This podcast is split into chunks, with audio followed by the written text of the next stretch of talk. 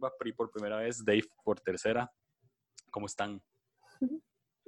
Súper bien. Todo bien, Mae. Gracias por, por recibirnos otra vez.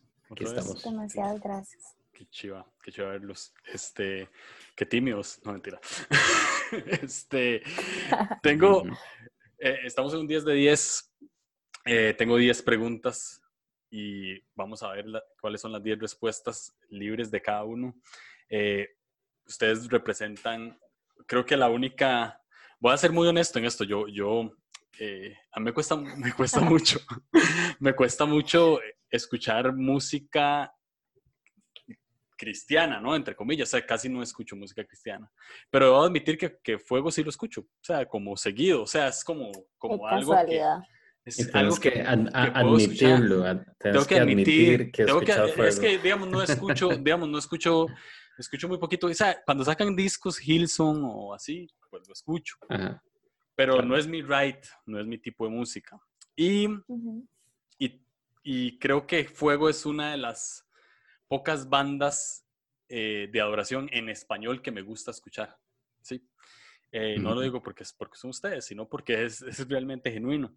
Y quería hablar justamente de, de la adoración, que es algo que he notado mucho, que Fuego básicamente solo hace canciones, si se puede decir así, eclesiásticamente o iglesias, de, tipo iglesia, ¿no?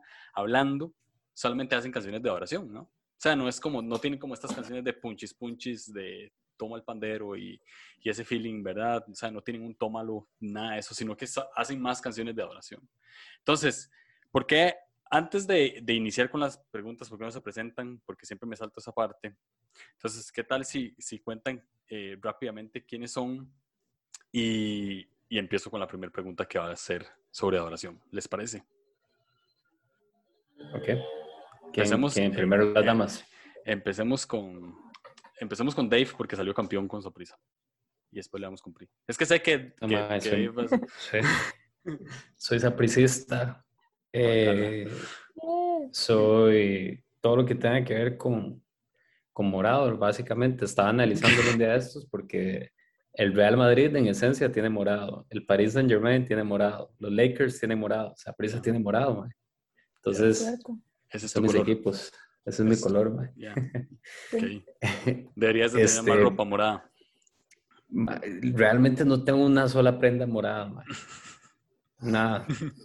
pero, eh, pero bueno, mae, este, sí, no, yo me dedico a, a- estamos, estamos en una iglesia, estamos plantando una iglesia, entonces yo soy el pastor de la iglesia, se llama Somos, eh, creo que vos vas, mae, no estoy seguro. qué, qué feo eso. Ajá.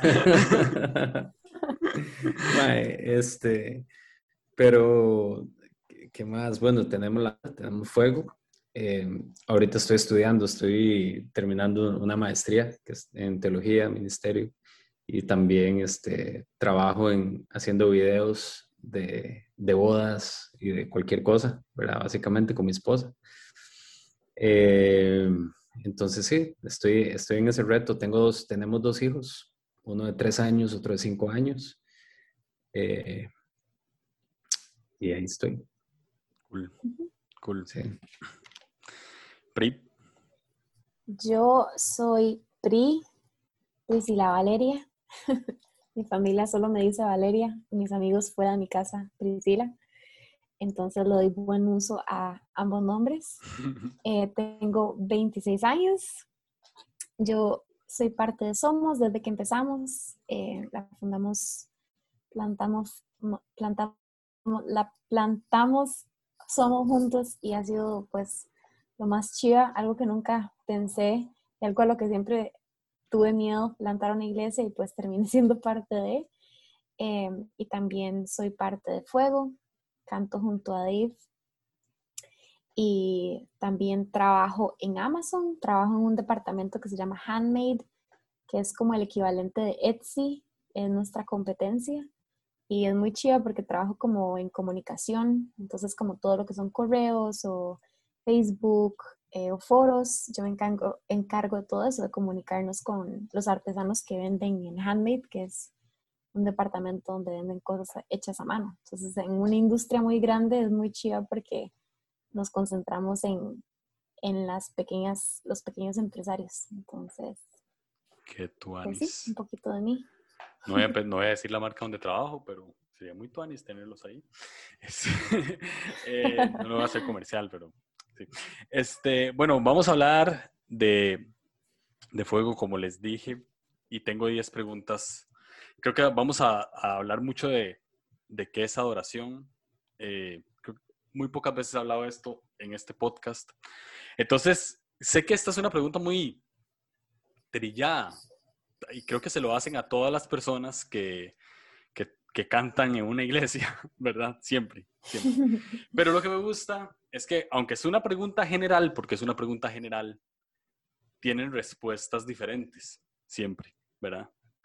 Eso es un dato curioso de que las, la mayoría de las preguntas que son generales tienen una respuesta personal muy diferente. Entonces, les quiero preguntar, ¿qué es adoración? Bueno, eh, voy a ir primero, ya que Dave respondió primero la pasada. Eh, eh, bueno, para mí adoración es todo. La gente piensa que es pararse a cantar. Eh, yo considero que adoración es todo, literal, todo lo que hacemos, todo lo que somos, em, desde literal levantarse y desayunar.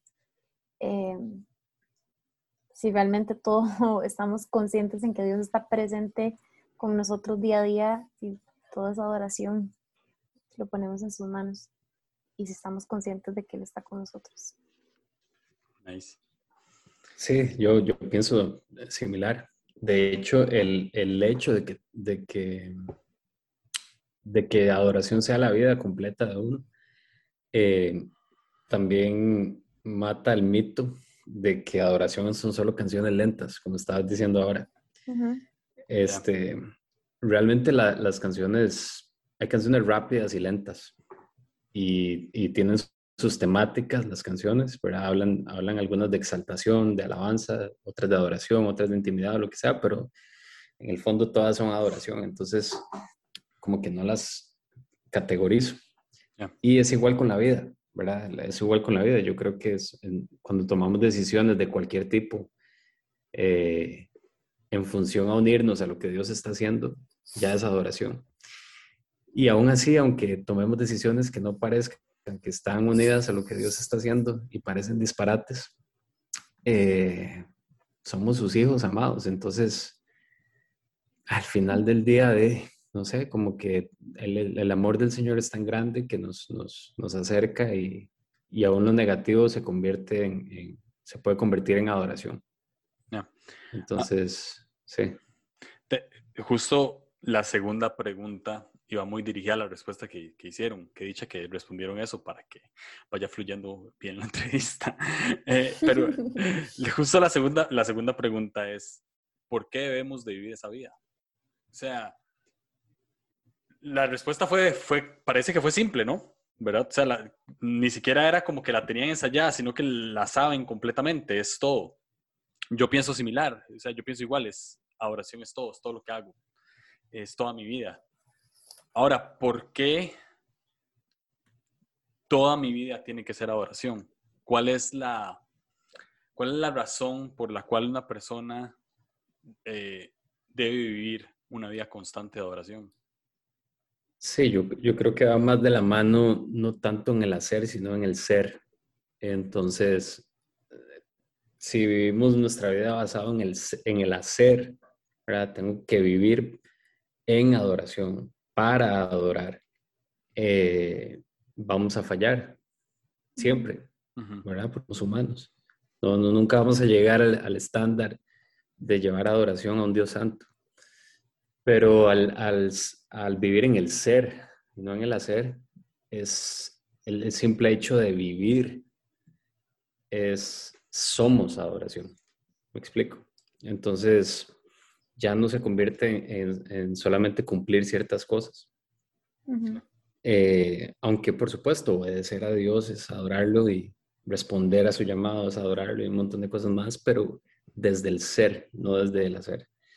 Entonces, no, ya no es como una carga, ¿verdad? Sino es, es simplemente la respuesta, ¿verdad?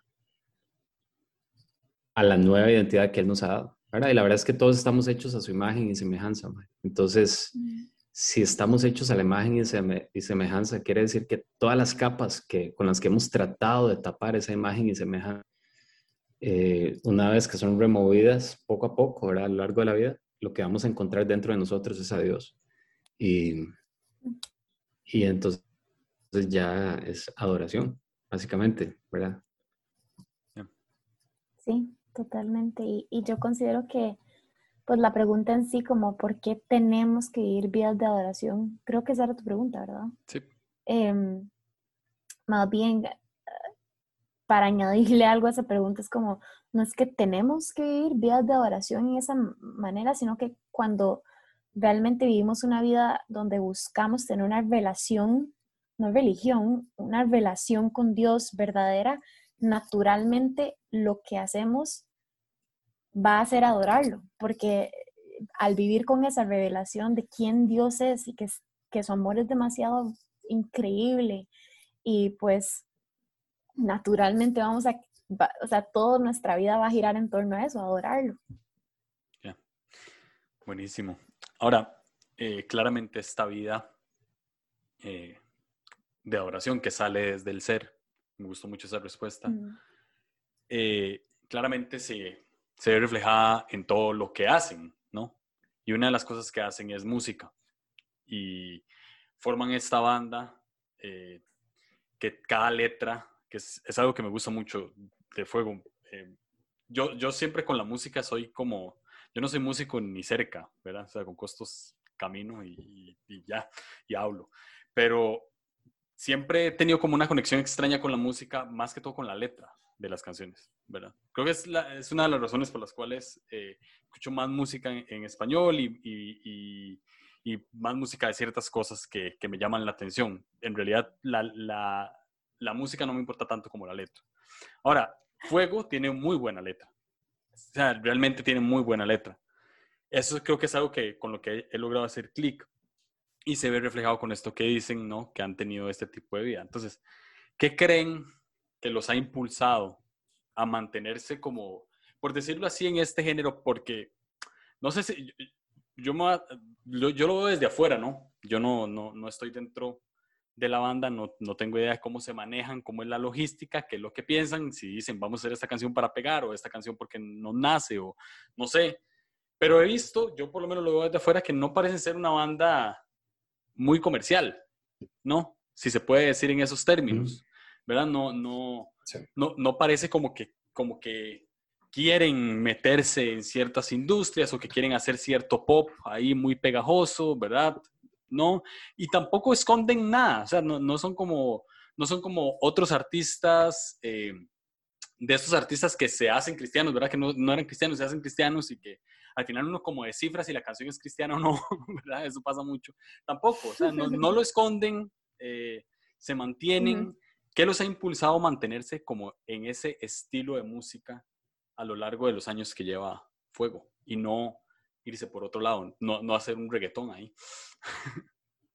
Claro, no, el, reggaetón es demasiado genuino también, mae. O sea, a veces yo estoy en el gimnasio, mae, y ponen... ¿Cuál es la pieza que me gusta a mí, eh, Pri?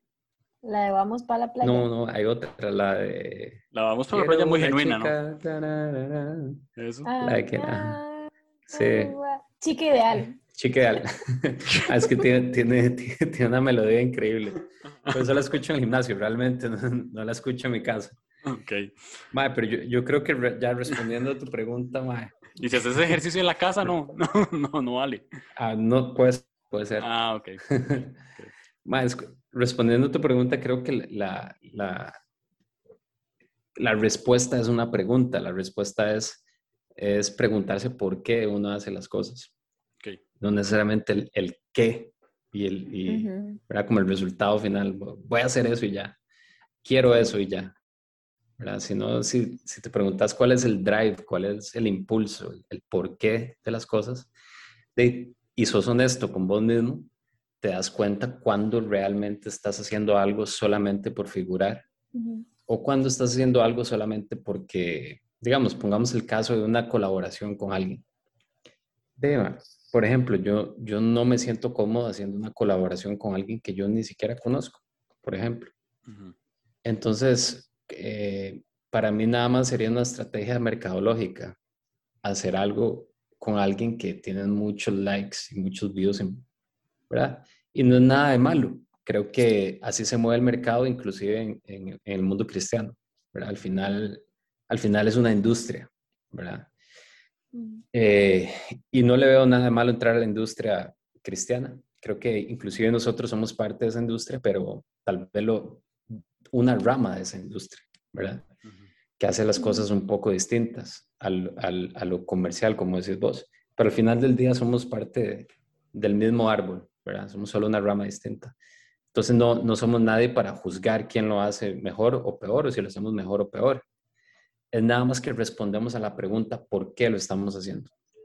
Mm. Y creo que, que la respuesta constantemente no es figurar, no es pegar, eh, no es encontrar éxito en sentirnos vistos muchas veces, ¿verdad? Aunque estamos conscientes que uno, si tiene un talento, algo que ofrecer, nada hace debajo de una mesa, ¿verdad? Entonces, ¿para qué una luz, una lámpara si está escondida debajo de una mesa? Entonces, también tenemos una lámpara. Lo que pasa es que es muy delicado. Entonces, hay que, para no perder el corazón, eso es todo. Entonces, si no quieres perder tu corazón, tienes que entrar en un balance en el que tienes que preguntarte qué, por qué estás haciendo las cosas, ¿verdad? Eh, entonces, básicamente es eso. Y cuando escribimos canciones, eso, esa pregunta nos la hacemos también. Y no, y aunque a veces hay frases como te adoraré en todos los tiempos, o frases que, que parecen muy sencillas y que cualquiera podría decir, tal vez no se sienten como tan sencillas o tan triviales, porque realmente están puestas ahí por una razón, no para rellenar la canción. Es, hasta vos podrías sentarte a escribir una canción de adoración rellenándola de frases clichés. Me, Entonces, me, encantó, el hasta vos. Sí, maestro, vos no sos músico. es que a eso me refiero, vos no sos músico. Entonces, mae, la diferencia entre escuchar una frase cliché en una canción y otra, y, otra y, eh, y, que suene cliché o no suene cliché, no es en la frase en sí, es en el por qué estás haciendo, por qué las estás escribiendo. Y eso se siente a nivel espiritual, man. Entonces, por ahí va. Buenísimo. ¿Qué pensás vos? Encanta eso, hecho. Eh. tengo una pregunta, se la quiero hacer ahora porque ya contestó eh, David. Es una pregunta dentro de la pregunta. Esto pasa en estas, en estas cosas, la, ¿verdad? Em, ¿Cómo crees que, que no se puede, o sea, cómo crees, cómo no pasar esa línea en la que tenemos, o sea, como dice Dave, ¿no? Tenemos una luz, hay que ponerla arriba, pero cómo no cruzar la línea así querer hacer algo. Eh, en cierto sentido más comercial para pegar? O sea, ¿cuál, cuál, es el filtro de, en el que vos decís, ok, si, hago, si hacemos esto, creo que nos estamos pasando a hacer totalmente lo contrario a lo que venimos haciendo? Es una excelente pregunta. De hecho, que yo a cada rato realmente le pregunto a Dave y hace poquito le pregunté a Dave y a Dani que, que fuimos a tomar café y les dije, Mae, ¿cómo sabe uno? Uy, Mae. mae, ¿cómo sabe uno cuando está haciendo un, un performance, digamos, un show, ¿verdad? Y, y, y cuando uno se está manteniendo 100% genuino y, y pues eh, Dave expuso algo demasiado cierto, ¿verdad? Pero constantemente preguntarse por qué lo estoy haciendo. Y ya a nivel personal, digamos, esto es algo que yo realmente hago siempre que me toca cantar en donde sea, o cada domingo que me toca tocar en Somos, o inclusive, o sea, en los ratos que estoy sentada en mi cama y, estoy hablando con, con, Dios de lo que sea, siempre eh, hay algo que, que, que, un profe mío decía cuando estudié teología unos años, un profe mío siempre decía que cuando a él le tocaba em, dar la charla, él siempre, antes de subir al escenario, se paraba la orillita y decía, em, esto no fue idea mía, fue tuya. Y después se subía, digamos, con el impulso se subía y daba la, la charla o lo que fuera. Y yo, a mí me encantó eso tanto porque realmente es como yo removiéndome de la ecuación, o sea, no fui yo quien me puso aquí y no, esto no fue mi idea.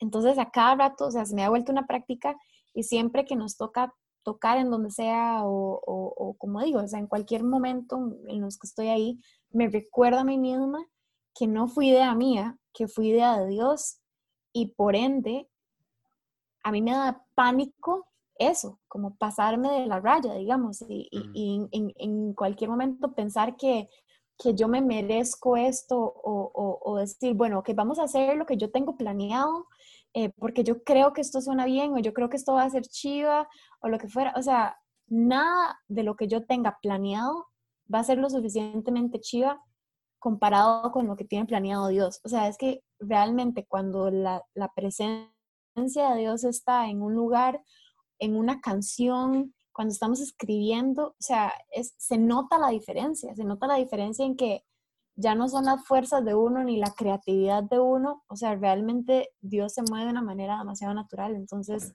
para mí es siempre como recordarme eso, que, no fui idea mía, fui idea de Dios y Él naturalmente va a, a siempre indicarnos cuándo cuando ya estamos en la raya y necesitamos como quitarnos de ahí. Sí, no, yo estoy de acuerdo con, con Pri también y añadiría algo. Creo que un termómetro gigantesco es la autenticidad.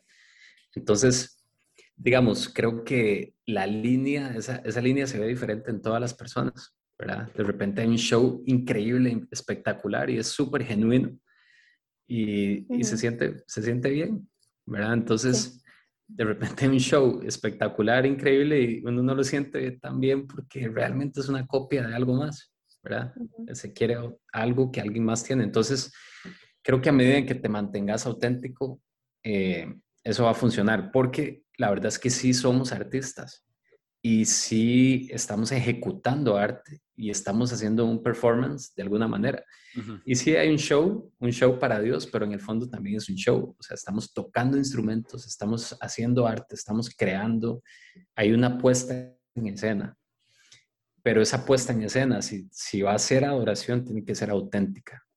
¿Verdad? Entonces, puedes medirte vos, uno dice, esto lo voy a hacer porque ahora todo el mundo está haciendo esto, lo voy a hacer porque ahora la cosa suena así, y porque hay que colaborar con no sé quién, no sé quién para por lo menos cuatro canciones. Nosotros tenemos un manager, ¿verdad? Y es y es súper tuanis con nosotros, y él nos va marcando cómo se mueve la industria, ¿verdad? Y entonces nosotros decidimos, bueno, lo hacemos o no lo hacemos, y por eso seguro no somos famosos, porque porque cada, cada vez que el MAE nos propone algo, yo digo, pero es que eso, eso es la misma cosa que está haciendo todo el mundo, entonces me incomoda, nos incomoda, es como, no suena auténtico eso. Entonces creo que la palabra autenticidad es clave en esto. No tanto el, el show en sí o el performance en sí, porque puede ser auténtico y y puro. Es nada más si estás haciendo lo que, lo que va, corresponde con tu personalidad, tu talento, tu llamado. Eso eh, es cierto. Dale, dale. Quería, quería, agregar algo, porque es vacilón, digamos, a veces cuando uno está escribiendo una canción y uno tira tal vez una frase o se viene una idea de hacer algo, inclusive cuando uno está en un concierto y estás cantando y vos sentís, uno lo siente, o sea, si usted está conectado con lo que está haciendo, uno siente en el momento en el que estás diciendo algo que escuchaste o estás como ya en modo automático o digamos, canté y yo dije, uy, madre, son increíble y, voy a hacer tal movimiento porque si yo brinco de esta manera, así es como vi a tal persona brincando y se veía demasiado chido y lo voy a imitar. Vos sabes cuando estás haciendo algo que no es auténtico tuyo, digamos. Y yo creo que la clave es en esos momentos como frenarse y, o sea, voy a ser 100% transparente, me ha pasado que a veces llego y hago algo y digo como, uy, vi esto que se veía chida y lo voy a hacer o lo, que fuera, o a veces digo, uy, qué chida soné o lo que fuera.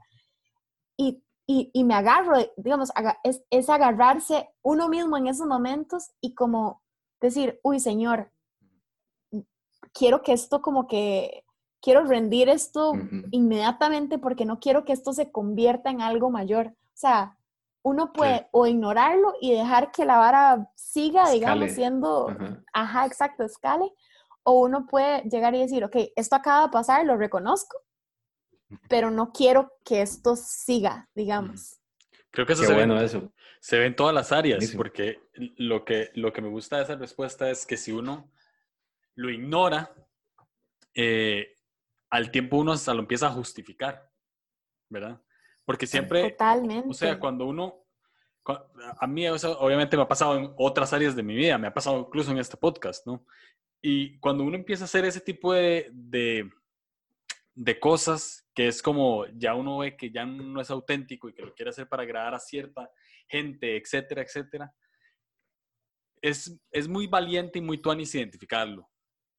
Pero cuando uno no lo identifica y nada más lo ignora, ya después como que uno empieza a justificarlo. No es que Dios abrió la puerta, no es que, ¿verdad? Es que, ah, es que Dios me dio la oportunidad de... Y uno empieza a justificar y justificar y uno sabe que por dentro no, ¿verdad? O sea, eh, yo, sé, yo sé que está la entrevista de ustedes, pero voy a ser transparente para que se entienda bien en, mi caso. Yo empecé a hacer, eh, hay, hay, un tema muy tuanis que me gusta mucho, que se llama Enneagrama, y empecé a hacer eh, entrevistas sobre Enneagrama cada tipo. Honestamente, solo necesitaba un tipo que fuera cada patrón de personalidad, ¿verdad? Son nueve. No necesitaba nueve famosos. Pero yo en una, como en la segunda serie, porque me di cuenta que la primera pegó un montón, en la segunda serie dije, aquí la vara es reventando y buscar solo, solo famosos en cada, ¿verdad? O por lo menos... Con no me llamaste, güey. Es que ni siquiera sé qué número sos, ma. Por eso, ma, eh, imagínate. imagínate. entonces lo empecé a hacer, o sea, lo empecé a hacer así y odié esa serie. Eh, eh, o sea, la, odié en todos los sentidos. sí tuvo éxito, obviamente. gané follows, gané reproducciones, pero al final era, cuando me, sentaba al frente de la compu a grabar, me ponía hiper nervioso, no, no, era genuino, estaba hablando con una persona que no, que no conocía y al final no, no me gustó. ¿verdad? Desde ese momento dije, no, aquí la vara es eh, haciéndolo distinto, o sea, prefiero tener cierta, por lo menos haberlo visto de frente y saber quién es que hace, ¿verdad? Entonces, eh, me gusta mucho esa respuesta y sé que muchos podemos caer en eso en cualquier área de nuestra vida. Ahora, siempre existe eh, logística, ¿verdad? Eh, ustedes hacen música, se tienen que reunir, componen canciones y, aunque uno diga, bueno, vamos a ser auténtico, uno no puede hacer una canción sin rimar, ¿verdad? O una melodía fea. O sea, al final, hay que hacerlo bien, ¿verdad? Entonces, ¿cómo hacen ustedes para tener esa genuinidad que tienen, que los caracteriza como banda, creo yo. Eh, por lo menos así lo, lo, percibo. Y plasmarla en las canciones sin que al final termine siendo un hit, sin que al final quieran convertirlo en un hit, sino nada más, hey, soy genuino con esto que estoy haciendo, lo quiero poner acá y quiero hacerlo bien. Sí, bueno, hay, hay, dos cosas, pienso en dos cosas. Uno, que parte de ser auténtico es aceptar lo que uno tiene, lo que uno es, y eh, tomar pertenencia a eso y ejecutarlo de la mejor manera. Porque ser auténtico y aceptar que uno es no tiene nada que ver con mediocridad, ni con vagancia, ni con ser una persona dejada y, echar todo a las, a las, suertes de Dios, a lo que Él quiera, ¿verdad? Sino verdaderamente es tomar responsabilidad del talento que Dios le ha dado a uno, o del don, o lo que sea, la vocación, y sacarle brillo, mae, y hacerlo bien y dar lo mejor que uno puede, ¿verdad? No parece ningún favor de Dios, pero en respuesta a hacer las cosas en, bien, ¿verdad? Digamos. Eh, y creo que eso refleja lo, bueno que es Dios también, ¿verdad? Que nosotros como, como cristianos, como creyentes, lo hagamos de la mejor manera. Eh, entonces, eso es una cosa, digamos. Entonces, no, no veo contradictorio el hecho de ser auténtico, ofrecer lo que uno tiene y además hacerlo chivísima y hacerlo increíble, siempre y cuando sea lo que uno tiene, ¿verdad? Y el otro factor que se me viene es, es siempre lo, lo, cuento, lo digo, pero me acuerdo de la historia del, del, de Jesús alimentando a la multitud y, y pienso en, ese niño que se acerca con los, los panes y los peces, ¿verdad? Y, y le ofrece eso a, a Jesús. El único que hay para alimentar miles de personas. Y Jesús lo multiplica. Entonces, al final, digamos, los dos factores de ofrecer lo mejor que yo puedo, lo único que tengo, con, con excelencia, con de verdad el brillo que Dios me ha dado, confiando en que quien multiplica lo que uno está haciendo y quien lo lleva a los oídos de las personas que tiene que llegar y el que hace el trabajo sobrenatural es Jesús, es Dios, es el poder de su espíritu. Entonces, combinas esas dos cosas y eso es una estrategia, por ejemplo, hacer esas dos cosas juntas, ¿verdad? Eh, no eso, eso, no es hacer las cosas a lo loco. Eso es eso es hacerlo bien. Y, y, la parte que nos corresponde a nosotros es, por supuesto, tener estrategia, hacer las cosas ordenadas, administrar bien, escribir bien, eh, buscar los mejores recursos, las mejores cosas que estén a la mano para grabar, etcétera. Y, pero confiando que el resultado final es, eso es lo que uno lleva, son los pancitos y los peces. Bueno. Pri, ¿cómo se compone una canción de fuego? Qué risa que me haga esa pregunta a mí. Yo soy realmente la más nueva. O sea, para mí todo esto es un nuevo, mundo. Es, es, vacilón, digamos, cuando hace unos años estaba estudiando, yo dije, hay, hay tres cosas que yo nunca quiero hacer, dije. Estaba estudiando fuera del país y dije, primero, no quiero volver a Costa Rica y no quiero cantar en español. Segundo, definitivamente yo nunca quiero escribir canciones porque eso me parece algo demasiado difícil, imposible. Y tercero, yo nunca voy a ser parte de plantar una iglesia. Entonces es demasiado cómico. Cuatro años después he hecho todas, o sea, pero creo que lo más increíble es que todo se ha dado de una manera demasiado como orgánica y natural. Y cuando me di cuenta lo estaba haciendo y digo, uy, o sea, esto no era como, lo, como pensé que iba a ser. Y pues honestamente yo había tratado de escribir canciones, digamos, antes y, y, y, escribir, en realidad no ponerme como a, o sea, escribir por escribir corrido, digamos, no ponerme a escribir una canción como, como tal.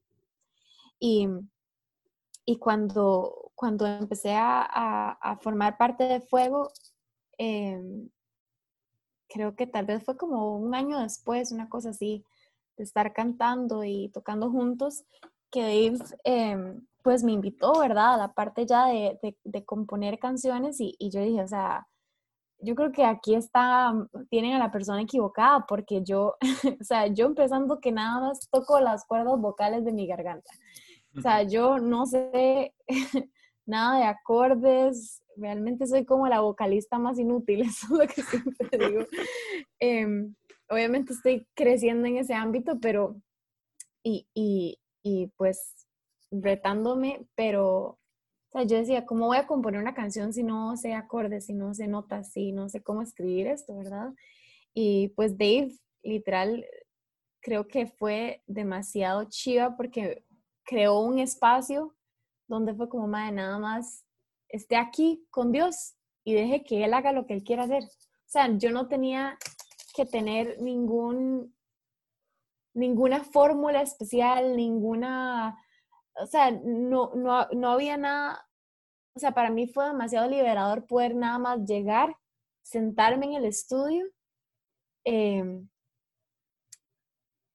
orar, dejar que la presencia de Dios viniera y es como que dejemos que algo fluya. Y, pues definitivamente no fue como que esa vez como, wow, plaza, salió toda la canción y una vez impresionante. O sea, no, yo creo que tal vez que fue como una palabra, dos palabras o, o una melodía, o sea, lo que fuera, digamos, y, y uno se sienta, creo que el, el, eh, cuando nos reunimos para responder su pregunta, realmente duré como mil horas en llegar aquí, pero, o sea, cómo se compone una canción, o sea, realmente siempre se ha visto diferente en el sentido que puede ser que estemos en una noche de fuego y estemos tocando lo que sea y empieza a salir algo natural, digamos, ya sea que Dani empieza a tocar una melodía o Dave empieza a tocar una melodía o yo empiezo a cantar algo o lo que fuera. Em, y a veces sale así, como en un espacio donde estamos todos, o sea, donde está todo, todo el mundo que, que, llegó a la noche de fuego ese día. En realidad, todos fuimos parte de, que naciera esa canción. Y a veces nace, digamos, donde Dave breteó tal vez una idea en su casa porque estaba pasando un rato él solo con Dios y, y, trajo algo, ¿verdad?, a la mesa y después nos reunimos Dave, Dan y yo y y, cada uno empieza a montar, o sea, lo que fuera, en realidad siempre se ve diferente. A veces empezamos con letras, a veces empezamos con una melodía. Em, como digo, o sea, realmente no hay como una fórmula especial, pero nada más como que siento que se da demasiado natural y siempre se da de maneras diferentes. De hecho, de maneras tan diferentes como que ahora tenemos un, una baterista en nuestra banda y esperamos mucho tiempo por tener músicos nuevos si quieres después hablamos de eso, pero eh, la verdad es que esta baterista a, nosotros nos encanta como toca, tiene un sabor increíble, ¿verdad? Como un soul y, un RB, es, como hip hop, eh, rock, o sea, tiene una mezcla deliciosa. Entonces, entonces mae, se me ocurrió hacer algo que nunca había hecho en mi vida. Y le dije, Sammy, graba, graba cuatro bases de batería diferentes Así, métase en, su, en, su, cuarto y grabe las bases y, y me las pasa. Grabe tres minutos de cada base y me las pasa. Y quiero construir una canción sobre una base de una batería, que eso sea el, primer elemento. Nunca lo había hecho. Siempre es como o la melodía primero, la guitarra, o todos juntos, como dijo Pri. Em, y fue buenísimo. Ya estoy empezando. Esta semana empecé a escribir sobre una de las bases que ella me, me mandó. Y ya quiero enseñarles esta idea. Es, es como un boceto a Dani y a Pri para que la construyamos juntos. Pero ya está, o sea, yo, ya la siento que ahí está, me explico. Entonces, ha sido muy tuanes. Qué, Qué emoción. sé que, bueno, eso es lo que vi en, en redes en estos días y es que vienen canciones nuevas, ¿no? ¿Están planeando algo así? Sí. Sí. Eh, ahora, cuando ya tienen todo, e, eso siempre, eso es mera curiosidad, eso es nada más mi, mi sueño frustrado de haber sido músico alguna vez en la vida y quiero saber cómo funciona.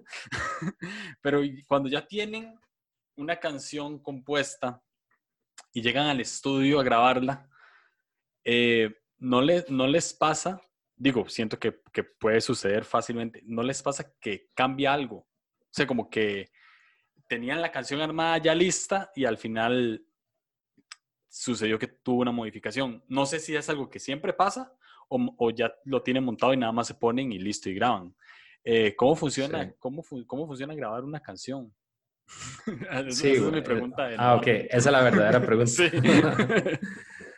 ah, una, vez que, una vez que la canción está escrita, ¿verdad? Eh, normalmente, aunque no esté 100% escrita, a veces las probamos en las noches de fuego, en un concierto, cantamos un coro o un puente o la cantamos, tratamos de cantarla completa para irla armando y ver cómo, cómo responde la gente también, si, si tiene algún gancho, digamos, en que la gente pueda adorar con la canción. Em, ya después, como que refinamos la versión, ¿verdad? Entonces hacemos una guía, puede ser con la guitarra y las voces. Eh, definimos el tempo de la canción y eh, estamos trabajando actualmente con un productor que está en Estados Unidos. Entonces, normalmente lo que hacemos es, nos reunimos con él y le decimos, aquí está la guía de la canción, nos imaginamos la canción de esta manera, nos imaginamos, no sé, por decirte algo, que sea, que tenga demasiada energía en el puente, todavía no tenemos la intro clara. Bueno, ya esos son tecnicismos, digamos, de, producción, ¿verdad? Entonces, ese es el proceso de preproducción. Entonces ahí es donde la banda nos reunimos todos juntos y cada uno como cocinando echa una olla su parte, el baterista echa una, una parte, el papá, papá, y ahí vamos armando esa guía. Una vez que esa guía es enriquecida con el productor, este, y eso es así, notas van y vienen. El maestro nos manda notas, nosotros le mandamos notas de vuelta y ahí va. Y una vez que ya está como definida, este, entramos al estudio a grabar, a grabar la guía que ya no sabemos de, arriba abajo, básicamente. Este, y sí, de, puede ser que sí cambie algunas cosas ya a la hora de la hora, pero ya viene como procesada la canción. Entonces, eh, sí, eh, la, verdad la parte de grabar es, es como la, la, cereza del pastel nada más, la parte del estudio.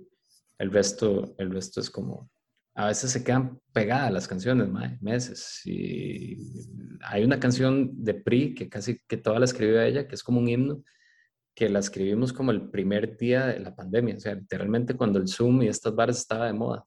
Entonces dijimos, sí, ma, escribamos así, qué, cool. Y ahí salió esa canción, ma, y ahí está pegada, nunca más la volvimos a tocar, nunca la más la volvimos, pero yo está ahí, y ya lleva un año ahí, ¿verdad? Y todavía ni siquiera sabemos si está en esta, en esta nueva camada, estas nuevas canciones que queremos grabar, imagínate. Entonces todas son diferentes, ma, son animales distintos, básicamente. Y depende del proyecto también, si quieres hacer un disco entero, si quieres hacer un EP, si quieres hacer un single, si quieres, no sé, siempre varía. Cool. ¿Qué, es lo, ¿Qué, es lo, que más disfrutas de, de, grabar, Pri? Pues que cantas, porque creo que es, es, debe ser muy diferente también para los que llegan a grabar instrumentos a la persona que llega a cantar. Digo, es como muy chiste de la canción, no sé. Este, ¿Qué es lo que más disfrutas? ¿Qué es lo que más disfruto? ¿Te salen a la primera? Literal, nunca lo había pensado. ¿Te salen a la primera o así como? Nunca. O sea, tal vez hay cosas que sí me salen a la primera. Yo soy un toque perfeccionista al punto en que Dani y Dave me han tenido que decir como, ya estuvo, ¿verdad? O ya, ya no más. Em, porque siempre pienso que lo puedo hacer mejor, eh, pero tal vez eso es lo que más disfruto, digamos, como el saber que mi perfeccionismo más que lo que quiere Dios para esa pieza en ese momento y darme cuenta después de que salimos del estudio y decir como, wow, digamos, más, me acuerdo que una de las últimas veces que grabé fue el año pasado em, para Tu Gran Bondad la canción era súper alta. No es de, esta, esta canción no es de fuego, pero me acuerdo que la grabé en el estudio Dani y, y, Dani se puso a hacer como una plancha conmigo para tratar de sacar como la nota y estaba estallado de risa. Em, por eso yo decía como, hijo, pucha, qué, qué duro, es un reto para mí realmente cantar esta canción, ¿verdad? Y ya después de darlo todo, o sea, de dejar todo lo que uno es ahí, porque, o sea, al menos la manera en la que cuando yo, cuando, cuando he tenido la oportunidad de grabar, es como yo quiero hacer lo mejor que yo pueda porque, porque realmente es algo para Dios, o sea, no es para, ay, qué, qué lindo canta Pri, o sea, realmente eso no me importa, pero es como yo realmente quiero darlo todo, todo lo que está en mí, hacer lo mejor que yo pueda porque es para Dios. Entonces, creo que lo, lo, que más valoro después de grabar es, es eso, como saber que, que, dejé todo lo que soy ahí, que hice lo mejor que pude y que soy como perfeccionista y sé que dije que maestro no va a salir tan chiva como tal vez quisiera, pero saber que todo lo di, digamos, y, que, y, que, y que Dios siempre me hace sentir como demasiado más por eso. Qué cool. ¿Cuál es tu canción favorita de Fuego? De Fuego la que estamos grabando ahorita. Ah, no se vale. no, tengo idea de cuál es. Dave. Ok, Dave, ¿cuál es tu canción favorita? Es, es demasiado difícil, porque es como, es como que a uno, es como que uno no valora muy, mucho lo que uno hace uno mismo, ¿verdad? Entonces como que a uno, a uno le cuesta. Por primera vez en mi vida, la, Fuego es el único proyecto, digamos, que yo realmente sí puedo escuchar música que yo mismo he hecho. Antes, digamos, si me ha tomado, no sé, 15 años llegar ahí como a, decir, ah, qué bueno, quiero escuchar esto, ¿verdad? Al principio he tenido que lidiar con autoestima, he tenido que lidiar con un montón de cosas, heridas que tengo, eh, para realmente apreciar lo que tengo. Entonces, mae, todo eso para decirte que creo que Sobre las olas es una canción que me gusta, mae. Me gusta mucho. Qué linda canción. Este, sí. Tengo una camisita, está muy bonita. Ajá. Eh, sobre las olas me encanta y me, encanta. Eh, me gusta Descanso, me gusta de las recientes y de, las viejas. De las viejas me gusta. Eh, todo va a estar bien, creo algunas de esas, así ya viejitas. Yo lloro con esa pieza, man. Sí. en serio. Este, eh, ¿Cuál es la canción Ah, bueno. que... Ah, ok, Deli. Pañalito, la- pañalito que- la que más se usa. De hecho que, de hecho que de, de las, de las viejas permanece. Ah, mae, sí, eso, es- eso es chévere. Amo esa pieza, de hecho que sí, siempre la quiero tocar cada vez que tocamos en algún lado. siempre la quiero tocar. Mae, no- y no me preguntaste a mí, pero lo que más me cuadra de ir al estudio, honestamente, es el tiempo que pasamos juntos, mae. Es demasiado chiva, mae. O sea, mae, pedir comida, comer Ay, sí. juntos, mae, o, o ya, mae, hartos y ir a comer tarde juntos, mae. O sea, pasarla bien es un chuzo, mae. O sea, el realmente llegar, conectar los chunches, estar ahí, tocar, janguear, comer. He dicho comer mil veces, mae, pero de eso se trata, digamos. De comer.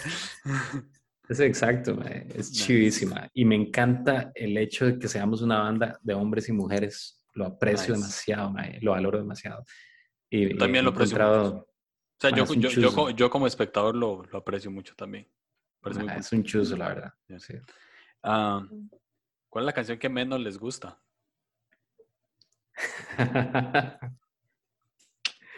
Ay, mae. No sé. este. Ah, Es que son temporadas también, No ¿verdad? De repente uno, uno se harta, uno se harta, ¿verdad? De, de las canciones, ¿sabes? De tocarlas tanto, por ejemplo. Entonces, Por ejemplo, Asombrado, yo sé que es una canción increíble. O sea, yo sé que de verdad yo conecto con la canción y la gente conecta con la canción. Pero un día en una iglesia, mae, la tocamos ocho veces, sin gente.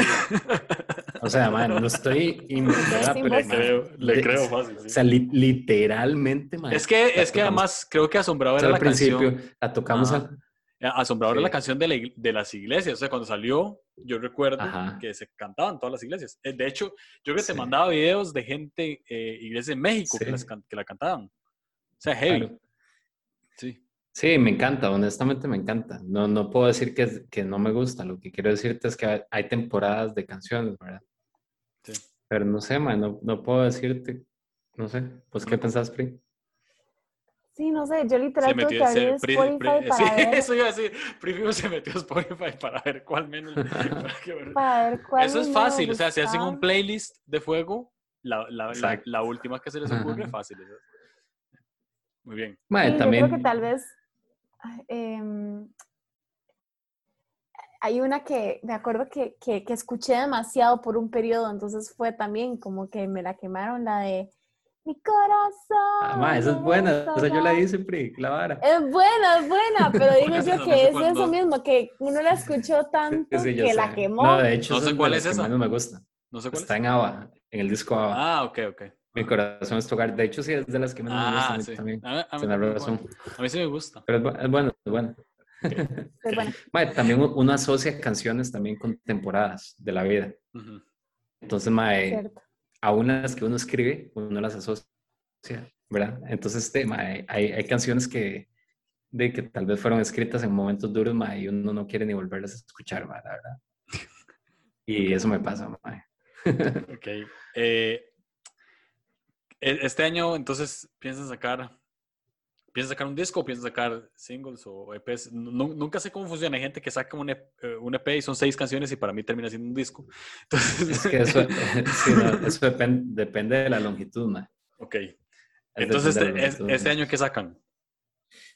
¿Se Estamos en eso, Mike. Eh, Sí, sí, digamos, ahora en junio seguramente vamos a sacar una canción Ok. que va a ser como la primera y sobre esa canción vamos a seguir trabajando. Digamos, ya esta canción está con el productor, ya en una etapa de previa, así, ya empezar a grabarla. Y ya en la primera semana de junio tenemos un ensayo para montar la segunda canción que escribimos con, con Sebas Guillén, con nosotros. Entonces van como traslapadas. Entonces lo que vamos a hacer seguramente es sacar esta primera con video y todo lo demás y esperar a sacar las demás ya cuando tengamos unas cuatro o cinco grabadas y sacar... Es que las canciones de fuego duran ocho minutos, entonces no podría decirte si es un EP de cuatro o cinco canciones o si es un disco. Entonces, que Este, a- ahora, que, ahora que mencionaste que van a sacar una canción con Sebas Guillén, ¿cómo, eligen una colaboración? Sí, mae, digamos, con, con Seth Condry, que acabamos de, de, hacer, de hacer una canción, fue la última. Ese más es amigo mío hace 14 años, una vez así. Entonces, yo conozco a sus hijos, su esposa, él conoce a mi esposa, a mis hijos. Eh, somos amigos, ¿verdad? Entonces, y siempre quisimos grabar algo juntos, escribir algo juntos, y entonces salió así. Y Sebas también es un amigo. Sebas es un amigo talentoso que estuvo con nosotros en nuestra iglesia anterior por muchísimos años y todavía sigue siendo muy amigo y salió así muy natural. Nuestro manager nos pasa diciendo, May, ¿por qué no hacemos, hacemos una colaboración con este, con este, con este, con este, con este, verdad? Y suenan bien, digamos, o sea, podría ser. Pero primero, no creo que ni nos conozcan y no tenemos suficientes plays de YouTube como para que les parezcamos interesantes. Y, o sea, no ganan nada, honestamente, si eso es lo que andan buscando. Y segundo, mae, no sé, tampoco nos sentimos como que conectamos. Si, si alguno de ellos conectáramos, lo haríamos también. No es que estamos en contra, pero sería chévere conectar con la persona primero. Sí, que haga un, que haga un rap. De hecho, me encantaría hacer una colaboración con, con, Fermín Cuarto, por ejemplo. Eso, eso es una... Cuando yo tenía una banda que se llamaba Crossover, le escribí a Fermín y nunca me respondió. Ah. yo, mae, por favor, hagamos una. De, mae, yo soy de Costa Rica, no sé qué, mae, listo. Sí, suele pasar. Suele pasar. Eh, ok. Esta es, esta es, una pregunta. Eres visto por Dios, tranquilo. Sí, no, no, ya, ya se de esa Este. Ay, va, qué bueno esto. Este, que eh, creo que ya, ya llevamos ocho preguntas. Que entonces solo quedan dos que una siempre es terminar la frase. Pero esta pregunta sé que se puede extender. Entonces, porque es una pregunta muy ambigua, muy, eh, muy eh, diseñada para extenderse. Puede ser muy profunda, puede ser muy sencilla, como ustedes quieran. Eh, pero ¿qué ha estado en sus corazones este, esto que llevamos de año? Estos cuatro meses, cinco meses que es algo que creen que ha estado latiendo. Puede ser personalmente o puede que respondan juntos, o sea, como banda, como fuego, que, hay algo, que es algo que ha estado desde enero en, el corazón de, la banda o de ustedes.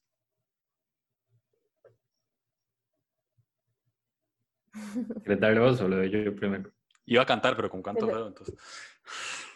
Yo, yo le puedo dar primero. Dale, dale. que, que va a terminar la idea y vamos a hablar de lo mismo, pero eh, Fuego está profundamente conectado con Somos, por supuesto, y pues em, hemos estado hablando muchísimo de lo que es vivir vidas transparentes. Em, y realmente me ha marcado demasiado eso.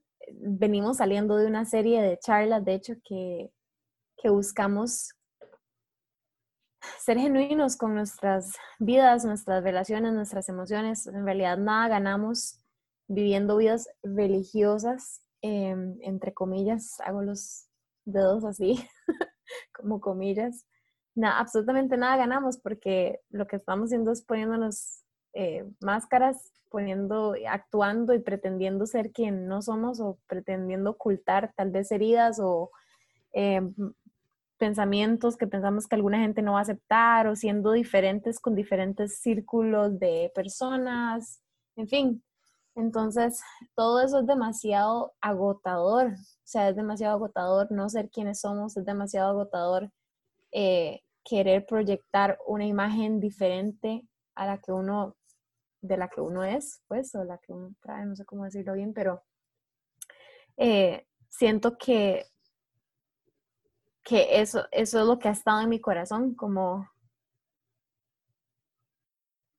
estar demasiado anuente a quién soy verdaderamente, eh, cómo buscar sanar esas cosas que me mantienen atada o que me mantienen cargada y poder realmente confrontarlas, poder realmente traerlas a la luz y dejarlas ir y ser, o sea, vivir una vida más y más llena de Dios y, y, de una manera real también, o sea, porque tener una relación con Dios no es ir a la iglesia los domingos, em, tener una relación con Dios es sentarse en silencio, es estar presente con Él en todo momento. O inclusive la primera pregunta que hiciste, ¿qué es adoración?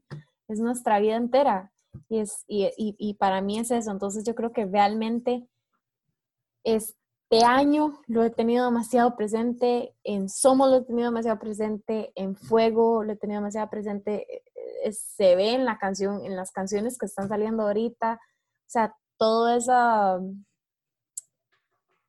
todo, todo eso que es genuino y auténtico, ese es como un tema en común, definitivamente, y, y, y pues todo eso realmente solo sale pasando tiempo con Dios y como dejando que Dios realmente nos, nos quite todo lo que nos ponemos encima y, y, quedarnos completamente eh, transparentes con Él. No sé si tuvo sentido todo lo que claro. Claro. tiene, mucho sentido. No, todo el sentido, sí. Casi no tengo nada que agregar, de hecho. Eh, yo, yo, yo, yo, creo que tengo que agregar yo, porque me parece, eh, sé que, la, sé que la, la, pregunta la planteé como para ustedes y para Fuego, pero es, siento que es, es, algo como que ha estado en el aire, ¿no? No, no solo este año, o sea, sino, creo que desde, diría que desde que empezó la pandemia ah, ha estado mucho eso en el aire porque estamos ligados a pensar que lo que hacemos es lo que nos da valor, ¿verdad? Creo que es, algo que, que para, que vea que si voy a, Somos, es algo que se está hablando en Somos. Este, es algo que se está hablando, eh, pero de hecho, eh, David y yo hicimos también una vez un episodio sobre el descanso, que estábamos hablando de eso. Y cuando se vino la pandemia, pues nuestro nivel de productividad en cierto sentido bajó. Entonces, e, es más, es más grande la tentación de querer aparentar cuando uno no está haciendo nada. Porque cuando uno hace cosas, eh, no tienen como necesidad, no tiene tiempo de estar diciendo lo que hace y por qué lo hace y qué tan chiva o carga soy, ¿verdad? Entonces creo que esta pandemia ha sacado ese tipo de cosas en nosotros. Y ahora lo que sí me pareció, y aquí lo apunté, me pareció muy curioso, es que siempre he eh, escuchado que generalmente los pastores predican sobre algo que están viviendo. Eh, y, o la iglesia, o sea, se predica algo que la iglesia está viviendo y se refleja. Honestamente, yo en Somos nunca he sentido, por lo menos desde afuera, que que proyecten una, una, imagen de apariencia, ¿no? Que quieren aparentar, ¿no? ¿verdad? Mucha gente tal vez lo pueda, lo pueda ver así, yo nunca lo he visto, pero sí creen que, se, que es algo eh, interno, como que estuvo ahí empujando y ustedes dijeron, no, ma, hay, que, hay que cantar sobre esto, hay que hablar sobre esto porque es algo que, que lo tenemos dentro. Bueno, honestamente no, no salió como una estrategia de, de amarrar todo, digamos, como, como decir. Pero sí, es inevitable. O sea, si, si, estás viviendo algo y estás procesando algo, eso es lo que ofreces, ¿verdad? En tus canciones, en, lo que Dios está tratando en tu corazón. Entonces, sí, yo, yo me uniría a lo que están diciendo con, con la finalidad de todo, digamos, que es poder conectar con Dios, con nosotros mismos, con los demás. El Señor dice, amén, amén al Señor con toda su mente, con todo su corazón, con todas sus fuerzas y amen a los demás como ustedes mismos, ¿verdad? Está hablando de una conexión profunda en esos tres elementos, ¿verdad? Entonces, a veces solamente creemos que amamos a Dios, no nos conocemos a nosotros mismos y cómo vamos a conectar con otros, ¿verdad? Entonces, es en esa autenticidad donde se busca esa conexión, ¿verdad? No, no podemos conectar con Dios si, como dijimos al principio, estamos hechos a su imagen, semejanza. Es el único elemento de la creación nosotros que estamos, tenemos emociones, que tenemos este, intenciones de Dios, que tenemos el carácter de Dios. Las montañas reflejan características de Dios, pero nosotros, dentro de nosotros, debajo de todo eso, podemos encontrar a Dios también. Eh, y entonces es eso, es esa búsqueda de ese, de ese verdadero ser, ¿verdad? Y, y, esa, y esa batalla contra el falso ser que queremos proyectar. Entonces, básicamente eso es, ¿verdad? Y, y, la finalidad es estar en presencia, ejercitar ese, ese don espiritual que tal vez no se predica mucho, que es estar presente, ¿verdad? Presente en Dios, presencia de Dios, presencia conmigo mismo y presencia con otros. Si yo estoy aquí conectado con Dios, conmigo mismo, yo puedo estar en esta conversación que estamos teniendo nosotros tres 100% enfocado. Yo no estoy pensando en, en, lo que dejé de hacer o en lo que, no, en lo que voy a hacer. Podría estar amándolos de esa manera. Yo no, si yo estoy pensando en lo, en lo, que, lo de atrás o lo de adelante, no estoy amando, no estoy conectado, no estoy presente.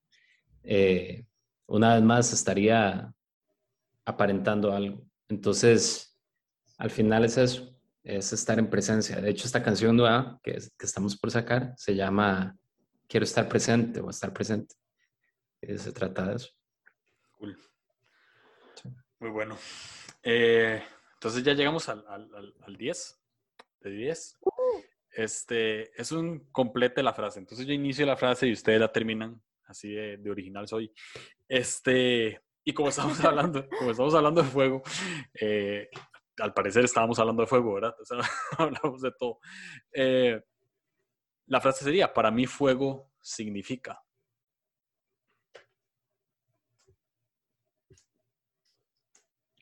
¿Fuego anda o fuego el elemento? Es la pregunta. Qué chistoso.